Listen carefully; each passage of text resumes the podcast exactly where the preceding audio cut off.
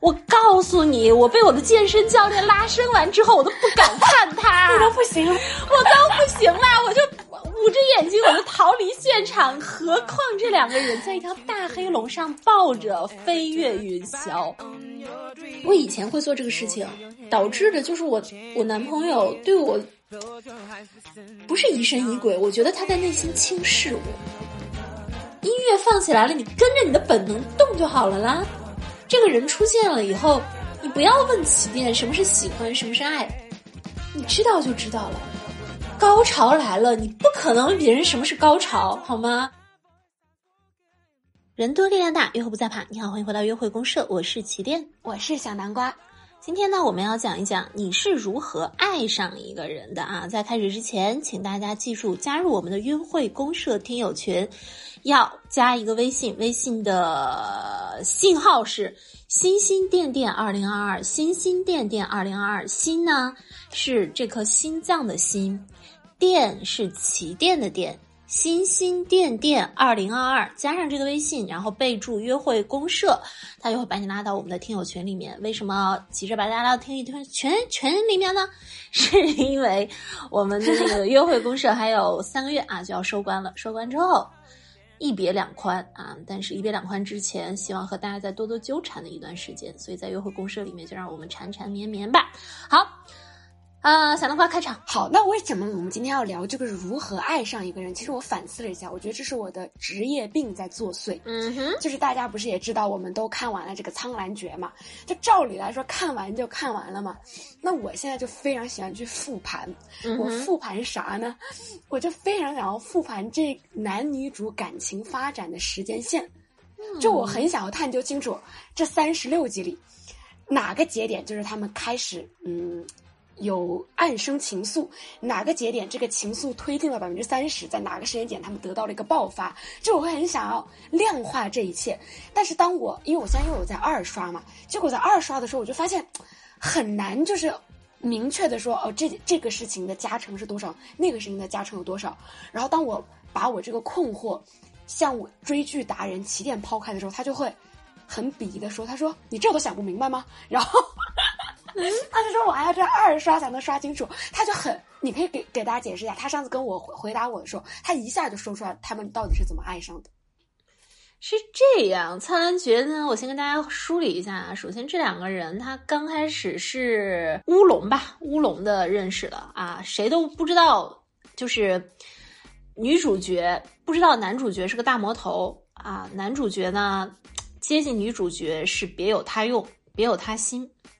然后两个人就在误会当中，小孩过家家了一段时间，小孩过家家了一段时间呢，误会解开了啊，女主角知道男主角是大魔头，然后男主角也知道女主角是他们敌对的一方。虽然前期已经处成好朋友了，但是后期呢又在敌对阵营里面，两人又这么别别扭扭了一段时间。然后第三个就是两个人解开了误会。然后说清楚了一切，然后也共闯了一些难关，然后就在一起了，这个样子。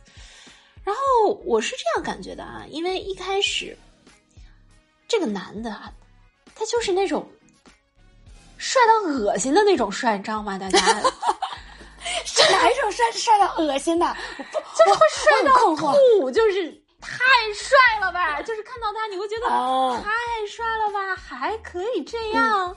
OK 了吧，不要再帅了吧，就这种感觉。所以，女主角跟这个男主角相处的时候，他一定会被帅到啊！他他他被帅到，但是他另一方面，他又是觉得啊，我我心有他属啊，然后还有啊，就是这个人是一个大魔头啊，我不可以被他帅到啊。这个其实是就是一方面真的觉得他很帅，另一方面由于地位立场。他一定要去压抑对他那个帅的那个反应啊，不管是什么反应，心理反应也好，生理反应也好，他把它压抑下来。但是到后期，当这个立场的问题它不存在了，误会也不存在了的时候，那种对他帅的这种倾慕就会一股脑的倾泻而出。这个时候，就是。就是这个时候，我们就先说是一个生理喜欢的一个一个一个一个一个到位吧。另一个另一个喜欢呢是心理喜欢的到位，心理喜欢的到位是什么呢？就是因为两个人之前有误会，然后后来把误会给解开了。我跟你说，解开误会是一个是一个比一开始就就是觉得这个人不错更牛逼的一个点，因为你会对他产生歉意，这种歉意呢，他就又叠上来，就是成为你们两个人感情更浓重的一环。所以这个心理。心理的也到位了，生理的也到位了，当然就爱上了呀！大家一定要知道，这个前期是这个男的，他几次三番的，在所有人都背弃女主角的这个前提下去把这个女主角救了出来。今天有一个特别屌爆的一个点，就是他把月亮划开，他把月亮划开，他从月亮背后出现，把这个女主角救走了。这是人能忍受得了的事情吗？不可能忍受的呀！那我，那你不得不需要怎样？我要控诉演员跟编剧，就他没有把这个生理反应演出来。就我看全程的时候，我我完全没有看出来小兰花的生理反应，哎，是不让播还是怎么样？你要让他怎么生理反应啊？男的生理反应也不能播啊！哎。就是比如说你说的刚刚那个男的从月亮里出来呀，或者是在很多人就是去为难他的时候把他救出来，那个女孩都晕倒了。所以你知道我们观众看的如痴如醉，那女孩好像没有一点反应一样。但是你至少是被救了嘛？你被救了还是被个大帅哥救了？而且你们中间不是有一点嘛？就是，呃，这个男主角在这个女主角被所有的正道所鄙弃的摒弃的时候，又跑出来对他说：“这个人是。”他是本座的啊，不要动本座的人，然后把他掳走了，然后呢，他就把他带。你看你现在又露出了花痴的笑容，对不对？我们观者尚且，我们尚且隔着一个屏幕尚且能如此如痴如醉，身在其中的人，被抱着的人，被公主抱的人，我靠，那当时会反应成一个什么样子？不可能。不有反应吧？而且中间还有一个点是，这个男的不是把这个女孩子抱上了一条大黑龙吗？然后他们两个人就在这个大黑龙上，从仙界呜的跑上去，到了 到了那个到了我们我们把它说到越界，就是就大家方便大家理解，就是到了妖族里面去。他在这个大黑龙的身上，他就啊，这个女孩就啊大叫，然后。他大叫的时候，他就他就想找一个东西抓住啊，然后他就回一回身抱住了那个男主角，躺在了他的怀里。我靠！你想想，小南瓜，就是这一番过去了，一个男，你你主动回去抱住他，然后他抱着他在一个笼里，在云中上下穿梭，这不需要再演了吧？就经历过这个事情之后，你下来不害羞吗？不粉面含羞吗？我告诉你，我被我的健身教练拉伸完之后，我都不敢看他。我都不行了，我都不行了，我就捂着眼睛，我就逃离现场。何况这两个人在一条大黑龙上抱着飞越云霄，你想想，小南关啊！那我知道了。我虽然对这个剧真的是爱不释手，但我就希望以后的编剧跟演员可以多给我演一点，就是这种心情，就是。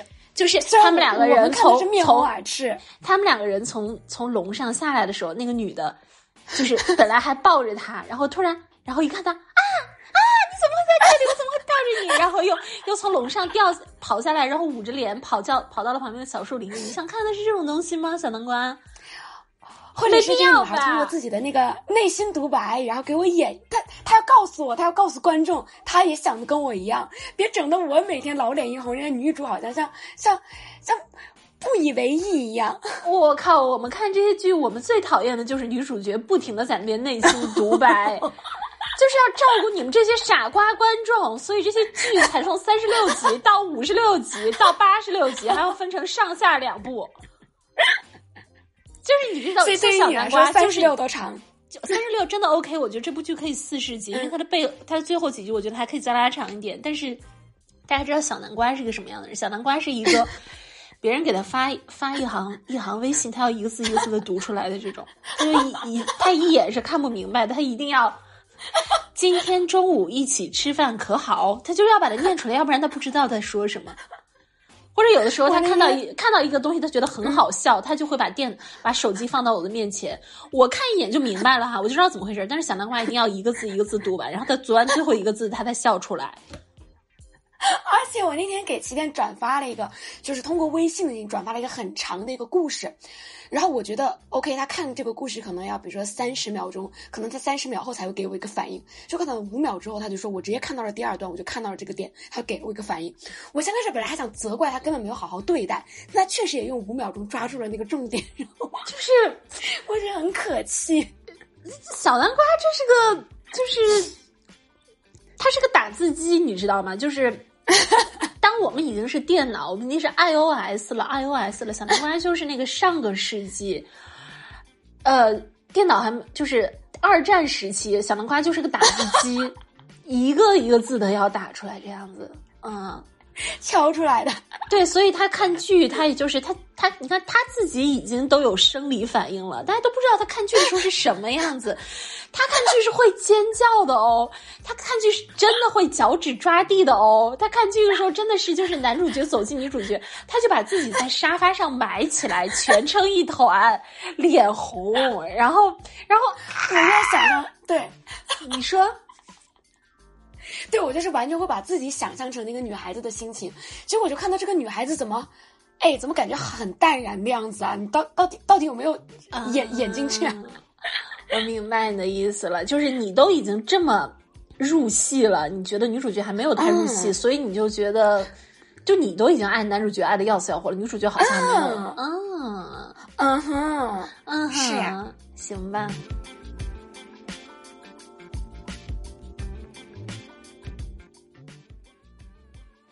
那你刚刚其实算是帮我解决这个心头大患嘛，就是告诉了我小兰花，她可能是从生理上的接受到心理上的接受，爱上了这个东方青苍。那你生活中遥想一个你最爱的人吧，你的前任吧，你觉得你的这个心路历程符合这个？我哪个前任啊？就挑一个你最爱的说嘛。你好吧，最爱的我有一个最爱的，我有一个最爱前任和二爱前任。嗯，那我挑个最爱前任吧。你说，嗯嗯，说啥呀？你现在回溯。回溯你爱上他的过程，也是这两个路径加成的吗？就是先是生理上的满足，再是心理上通过一个什么小误会，第一点肯定是生理，第一点肯定是生理。就是我我喜欢他是，他当时是我跟我在工作场合里面认识的嘛。然后我第一次看他是我们老板带着他到我们办公室来，来来那个就是看看啊。来看看，我们老板介绍我们办公室给他，就是当时他走背着个双肩包走进来，哦，我操！我看他第一眼我就不行了，我就不行了，我就是，就也没有那么不行，但是第一眼我就说，这种人真的有哎，就是他真的出现在我生活当中了哎，就那种感觉，就是，嗯，很喜欢，个子高高的，平头，然后戴着个眼镜，又很。有很强的一个训练痕迹，穿着黑色的 T 恤和牛仔短裤、运动鞋，黄色运动鞋，然后背着一个双肩包，皮肤黝黑，啊！我靠！我就这么多年了，时隔这么多年了，我现在回忆起来，我依然觉得非常的激动。就是那一刻，他在我老板的身边，就是走进走进办公室，然后我们老板指着我说：“嘿，那就是起电。”因为我我当时比较有名嘛，啊，老板指着我说：“那就是起点。”然后他也在远方给我打了个招呼，但是我们俩也没有认识，也没有认识，就是这是我们的第一次见面。第二次见面是，其实就后续的我我跟他的一系列的研究和调查，就是他第一次他只是看角落里有个人，他没有真正的看清楚我是什么样子。第二次见面是我们公司举办一个。很大的一个活动，一个 party 啊，就是所有的创业者都在我们我们公司。天哪，我这么说会不会有人知道？哎，算了，都那么多年了，反正就是有一个很大的 party，然后我就，他是作为一个呃 party 上一个很重要的一个人物，到时候要讲话呀，要颁奖啊这样子，他来了。然后我当时是我们公司作为一个就是有点类似于活动接待人员吧，嗯。我当时就是走进了那个，嗯，走进了那个大会的场所，我就看到他在角落里面跟别人说话。哦，我靠！当时我就不行了，我就软掉了。就是你知道吗？深圳那些男的真的很矮，然后他站在那群男人当中，他有一米八，像个山东人。他是哈尔滨人，但是他真的就就一下子的就，而且他又是以一个有点类似于导师的样子跟别人讲一些东西，嗯，所以特别的鹤立鸡群。我当时就不行了，我就在我的那个同事群里我说：“那谁来了？他好帅啊，他真的好帅啊！”然后呢，我就在那个旁边，呃，跟其他的人说话，看了一会儿他，看了一会儿他之后，我就出来了。出来了之后，我在门口当我的那个接待人员。我当时当时接待人员之后，他又跟我老板出来了，跟我老板出来了以后，往那边走过去，然后又走回来，走回来以后跟我打了一个招呼，打了一个招呼，进屋去了。我以为就是我当时对他的感觉，就是觉得这个人好帅。如果如果我能当他女朋友，那真的很好。但是没有真的没有上升到爱他、喜欢他的那个那个角度啊，甚至都没有觉得想要追他。我就觉得这个男的真的好帅呀，好帅呀，就这种感觉。结果那一场，嗯，那一场那一场 party 结束了之后，他又在那个群里面，那个有一个大群嘛，加了我，加了我之后，就给我发了很多信息，然后我就很奇怪，我刚开始以为他只是嗯习惯性的加每一个人，因为他们创业者嘛，就是到处加人。你就像那个什么，你就真的像那个电视剧里的女主，就是明明观众已经就知道她喜欢你了，然后那个女主跟朋友说：“哎呀，没有吧，她应该是对每个人都这样吧？”就是 真的，你真的女主心态，你真的会觉得凭什么呀？为不不，对吧？为什么呢？没有没有这个嗯。然后后来发现他老没老跟我说话，老跟我说，老跟我说话。后来他才告诉我就说：“你当时一走进那个场子，我就注意到你了。”一走进我就注意到你。后来我上台，我就一边跟别人说话，我一边一边在看你。后来你出去了，我还一直在找你。再后来我在那个大会上面，在上面讲话呀、颁奖的时候，我还一直在想你为什么不进来？为什么不进来？我好希望你能在这边听我说话，这样子。所以，就是这就是我们两个人的生理的第一波冲动吧。嗯，但是，但是。心理上的冲动，其实是因为，嗯，我我们俩短暂的、短暂的好了一段时间，我们两个人好了一段时间，但好了一段时间之后，那个热情就有点退却了。就是就像我上次在呃约会公社里面讲的，我说假性勃起跟真性勃起，我就觉得下头了嘛，嗯，下头了啊，下头了之后我也很难过，因为我不太能够。其实女性是这样，她不太能够忍受男性下头，她倒未必是多喜欢这个男性，她只是不能忍受他下头。然后呢，我就去查很多他的资料，我发现他是一个写了十年、十几年，可能有没有二十年啊博客的人，每天都写，every day，每天都写博客。我把他所有的博客都读完了。就大家知道，如果你把一个人二十年的文字、每天的文字都读完了，你不爱上他是不可能的。是你的，就是因为你已经花了太多的时间在这个人身上。哎，对，这不是我们之前聊过的吗？对，越研究一个人，对你越研究他没对你做什么，你也对的。就是我，我一定要爱他，我就是我说服我自己去，真的是去爱上了他。然后那个时候，我才对他产生了一波。是心理上的一个连接，我就觉得我这个人，即使我没有得到他，即使他对我下头了，没有关系，我还是爱他的，我我是真正的爱他的。虽然后来，所以后来我们又分开了一段时间，分开了一段时间，其实就是他下头了，然后他去找别人了，然后我呢就在这边读着他的博客，爱上了他。再后来我们又重逢，然后我们两个人都开始了我们的真性勃起，然后两个人就在一起了很长的一个时间，是这样的。嗯，我记得我第一个呃，我之前如这所有里面最称得上是有心理上的那个的，就是 聊聊聊到原生家庭的时候，就是他 啊那一次是吧？嗯，就是那那天晚上，就是他突然跟我讲，他那可能是我们可能第二次约会见面的那种感觉，然后呢，他就跟我聊了很多他的原生家庭的事情，然后我就我们当时其实是在一个风和日丽的一个公园里面，然后我听到落泪，嗯，母然后爱落完泪之后我就开始，对母爱大发，然后听完之后我也就是我也有一些就是我从来没有跟人讲过的秘密，然后。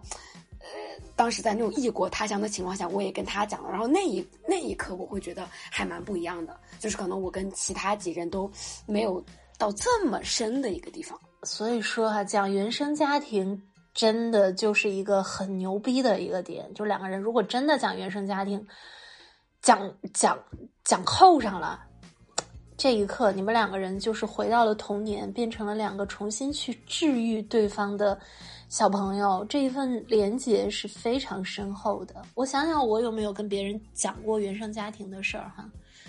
嗯，就是对方好像没有跟我讲过。我也没有跟，嗯，没有，就是在这一方面，我觉得是没有的，嗯。但我发现啊，就是聊人家原原生家庭，就是他诚然是可以帮你们有一个更深的连接，但是吧，他就以后就没有那么轻快了。我明白，我明白。嗯、对他，其实我觉得有点双刃剑哎。是是，所以其实我并不太建议大家，之前也在约会公社当中讲过嘛。我不太建议大家就上来就聊原生家庭，这个东西应该是一个很自然流露出来的，就不一定说，呃，来吧，我们聊聊原生家庭。嗯，他可能是日后当你发现他和他家人的一些碰撞啊，或者是他带你去见他的家人啊，这个东西应该很自然而然的被展现在你的面前。嗯，我觉得是这样的。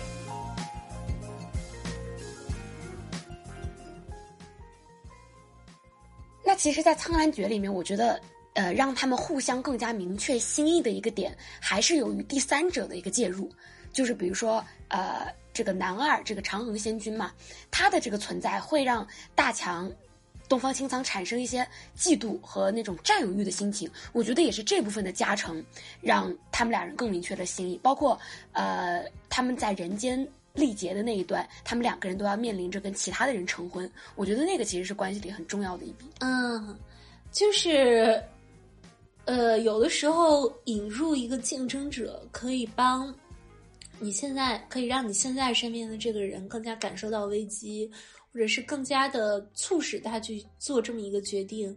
这也是很多情感嗯大号所普及的一个事情哈。但是，呃。我我觉得不要，就是不要刻意的引这个人。但是当你突然发现你对一个人有占有欲的时候，这说不定能够证明你对他是比较在意的。但是对于我来说吧，哈，我我自从越过了一个坎儿，就是因为我对我来说，我现在很明白吃醋这个东西是因为。是因为害怕，吃醋是因为不确定，吃醋是因为不确定自己的价值自己在对方心中的分量，以及想用自己在对方心中的分量来证明自己的价值。吃醋是因为这个，所以我已经很久不吃醋了。我已经很久不吃醋了。就是，嗯，对于我来说，我可能也并不觉得吃醋是一个衡量爱意的一个很重要的一个点。嗯，那你之前不是有就是建议大家就是不要通过引入第三个人来刺激这个人吗？你之前是有什么惨痛的教训，让你得到这个经验的吗？哎呀，就是你引入第三者来刺激一个人的时候，如果你们的感情基础不是特别牢固，那对方肯定就是觉得你你对我不是不是百分之百的确定啊，以及。你，你只是把我们这些男人，或者你只是把我们这些女人都当做一个用来你炫耀的资本啊，对吧？他就会觉得你这个人并不是一个很真诚的一个人，所以，嗯，所所以我觉得其实是这样的，你有价值，对方一定看得到你的价值，这个价值，呃，年轻小姑娘，或者是说。价值相对价值感相对低的小姑娘，她很喜欢用这种方式来证明自己是有价值的。但是，价值感高的，或者是把自我的价值发挥的比较完善的人，他是不太，他不需要用这个，就是他站在那里。你觉得范冰冰需要告诉别人有有男生在追我吗？就需要告诉曾经的李晨说还有别的男的在追我们？他根本不需要。嗯，我觉得他不在社交网络上发动态，我们都会觉得此刻有一百个男的围着他转呢，是吧？我也不需要，就是我，我以前会做这个事情，导致的就是我我男朋友对我不是疑神疑鬼，我觉得他在内心轻视我，他他会。你会因为做这个事情对被对方轻视，觉得啊何必呢？他有一种看穿的感觉，是不是？对，有一种他知道你是他完全知道你是在干什么，对他完全知道你是在干什么，所以，我我我觉得没必要。就是你足够足够有自我价值感，然后你在外在的价值也发挥的足够好的话，你的身边的那个人他不是傻逼，他肯定知道他为了和你在一起。他是需要好好的去珍重你的，是这样的，嗯。然后吃醋这个事情，啊，我这，我我觉得小小的占有欲、小小的酸涩，肯定是爱情里面所必备的一个东西。但如果这个东西所占的比例太大的话，那这一定不是一份健康的爱情，这一定是一个你内心有很多很多空缺的东西，把它投射了出来而已。我觉得其实关于如何确认自己喜欢人，在你刚刚讲那个跟你前男友的故事里面，也有一个点可以提炼出来，就是对他的一个好奇心跟探索欲。因为我觉得很多时候我们其实不是真的喜欢一个人，而是喜欢别人喜欢我们的那个感觉嘛。嗯哼。所以我觉得当当只有我们真的是想要去了解这个人的过去的时候，才是真正的你可以说你是喜欢他这个人本身的时候。呃，这一点小南瓜说的挺有道理的，但是我也有反例哈，就是我确实有女朋友是那种，她每跟一个人，她就是好奇心特别旺盛，她不管是跟 对她不管是跟她的朋友交往，还是跟约会的对象交往，就是只要她觉得这个人可能不在她的舒适圈内，她就一定要把这个人挖地三尺，剥皮抽筋。就想明白这个人到底是怎么想的。他非常好奇的一个点就是你是怎么想的呢？嗯，他并不是因为喜欢，他只是觉得你这个题我没做过，我要试一试。是有这样的人的啊。对我刚开始被我那个朋友这样子剥皮抽茧的问，我也很不舒服。我说你干嘛？就像审犯人一样，或者是说你你没有必要解释的这么清楚。然后他就说这其实是我的一个行为模式，我做题啊什么的一定要把它给搞明白。这这就是他，所以，嗯，当你对他产生了蛮有大爱精神的，对，这并不一定是喜欢，这只可能是有可能是一个挑战。你只是觉得这是一个挑战，但是挑战，我觉得跟喜欢，嗯，可能还是两码事儿，跟爱可能可能可能又是另外一回事情。呃，就这个可能是衡量标准之一，还是要结合刚刚的生理呀、心理呀，还有你的吃醋这种占有的心情。其实我就觉得，你如何去，呃，比如说小南瓜它列了很多嘛，它其实在这个提纲里面列了很多，有生理反应，然后呢有吃醋，有对一个人产生好奇，有呃分享欲啊。有呃自我展现的欲望，还有什么共情心啊，然后会有紧张这一些东西，嗯，我觉得这些都是喜欢啊，或者是好奇，呃，或者是上头啊，是这这一类，或者是你你把你的你把你的你想在这个人面前去展现你的 ego 啊，它是你一个投射的窗口。但爱是什么呢？我觉得爱就是。爱是信任，爱是爱是成就，呃，爱可能是超越了这些东西，就是，嗯，就是我相信你，我我我我知道你是一个什么样子的人，我爱你就像爱我自己一样，我觉得爱爱是这个东西，它不一定会带有这么多的生理反应，它是那从嗯，那那到达这一步是不是要经历前面这一些？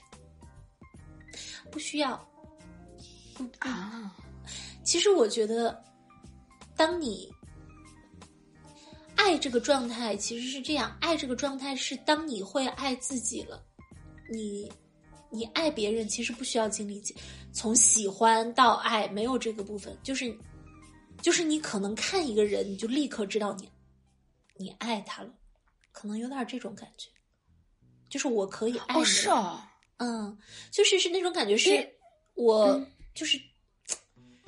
它又像是一种命运，又像是一种能力，就是，就是，但是那一刻，你觉得你其实是不需要，比如说我们如何要到达爱呢？你不需要到达爱，爱就是在这里的，你只要承认爱在这里就好了。然后，你对他就是爱，没有从喜欢到爱，就是爱，啊，你爱的人一开始就爱，你说，就对。对，网上不是对他有一个分类嘛，就是教你怎么区分，然后什么，呃，什么喜欢是浅浅的爱，爱是深深的喜欢，所以其实我之前的定式也会是，就是是一个循序渐进的过程，嗯，然后所以你刚刚说的我还很新颖，所以喜欢和爱竟是两个可以直接到达的东西，呃，我觉得爱是这样，我我现在说的爱是这样，就是爱其实是一种。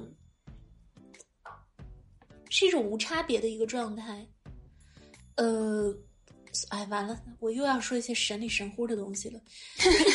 就是当你对自己达到了一种真正的爱的时候，嗯，你可能对于万事万物都是有那种，就像小兰花所说的，为何爱草爱爱众生却和爱一人是矛盾的吗？是不矛盾的，就是你可以，你可以去爱任何一个人。但是你的那个人生伴侣，因为你全然的去爱你自己，所以你对自己有全然的信任。当你对自己有全然的信任的时候，其实你看人是很准的，你看人是很准的。就是你看到这个人，你就知道他是值得我爱的，我也要去爱他。然后，即使你后来发现他有一些品质，或者是你们俩的一些相处。让你觉得你没有办法跟这个人在一起了，你依然可以对他保持一种祝福。你就像小兰花，你说的不爱长恒吗？我觉得他也是爱的，只是他可能选择了是跟东方青苍的那一种爱。嗯，我不知道有没有说清楚。好难的一道题。算了，如果再说下去的话，我觉得大家都可能要，可能要懵逼了啊！但但，哎呀。喜不喜欢一个人，还用得着我们说吗？对不对？我们在这里把这个问题，你不觉得越拆越麻烦吗？拆了就很麻烦。我跟你说，我我发现啊，我最近去上舞蹈课，肚皮舞，我发现当老师给我把一个动作抠抠抠抠的特别细的时候，我就是完全不知道这支舞应该怎么跳了。放零点五倍速的时候，我就是觉得我每一个动作都不对。但是老师把这个歌放到一倍速，就直接让我从头到尾跳下去，我顺的特别好，嗯，顺的特别好。所以就是音乐放起来了，你跟着你的本能能动就好了啦。这个人出现了以后，你不要问起点什么是喜欢，什么是爱，你知道就知道了。高潮来了，你不可能问别人什么是高潮，好吗？还说有人说高潮是从腹内部发出的，然后高潮是什么呢？你不需要去学这些定义，只有没有经历过的人才需要去学这些定义。来了的人就是来了的，他一机灵就好了。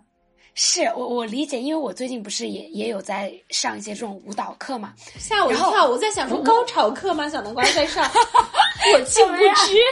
哎呀，就我有你的那个同感，就是说。这个动作其实连套做的时候，它它是简单的，你反倒是把它拆开了，慢动作做它是难的嘛。但是你说我们这约会公社是吧？那作为一个这个节目，是不是也要给一些这个还没有进的人一些理论的东西？那这部分的人可能就能从慢动作拆解当中获得一些灵感。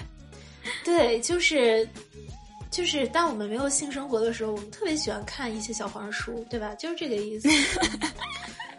行，好，我们今天的这本小黄书就写完了哈。然后最后再提醒大家一下，加入我们的听友群，加微信“星星电电二零二二”，星星电电二零二二。好啦，那我们今天就到这里喽，拜拜，拜拜。